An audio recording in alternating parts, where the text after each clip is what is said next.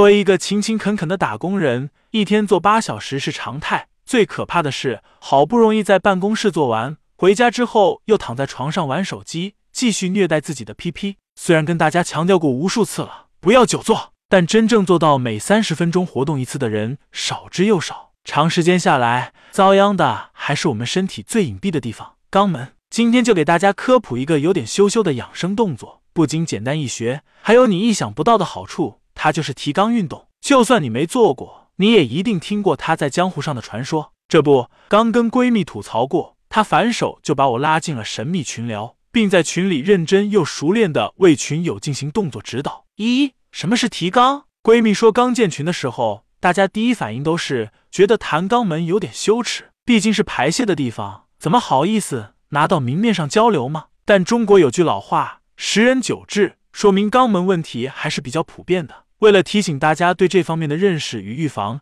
咱们尽量以科学家趣味的眼光去看待它。提肛运动只有规律的向上提收肛门，先提起再放松。这一运动可以促进肛周的血液循环，预防痔疮等肛周疾病。据说乾隆每天都要做提肛运动，在古代这一运动叫做搓骨道，骨道就是指肛门。说到提肛运动，大家可能会想到凯格尔运动、PC 肌运动，将它们混淆成同一种运动。实际上，它们相似但不相同。凯格尔运动对整个盆底肌群更有针对性的训练，而提肛运动主要是针对肛门括约肌，同时在发力时也会涉及到盆底肌肉。提肛运动最最最优势之处在于，不管你坐着、站着、躺着，随时随地都可以做。有的人表面光鲜亮丽，私底下却在偷偷提肛。二提肛能带来哪些好处？有效改善排便问题。打工人都喜欢带薪拉屎，在小小的马桶上放飞自我。然而，一旦遇上了便秘，拉半天拉了个寂寞，局部充血压力过大，轻则坠痛，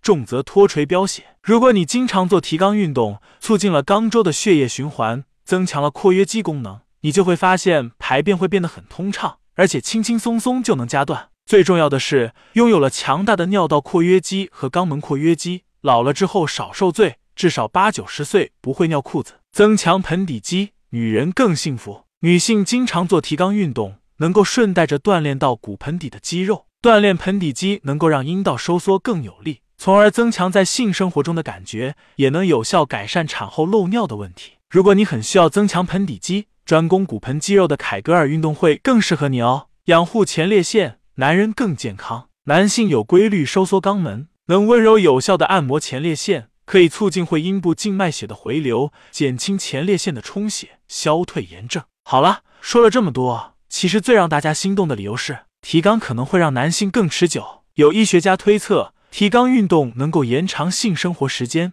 提肛时会阴部得到按摩，能够缓解射精冲动。经常做提肛运动，精关得到加固，男性自然就能够控制射精。达到随心所欲的效果。当然啦，这只是一个推测，目前还没有得到完全的证实。不管它能不能改善性能力，每天提一提总没坏处。温馨提示：虽然提肛运动好处多多，但也不是所有人都适合做提肛运动。如果你患有痔疮或其他肛门周围疾病，进行提肛运动可能会雪上加霜。建议听从医嘱，不要擅自运动哦。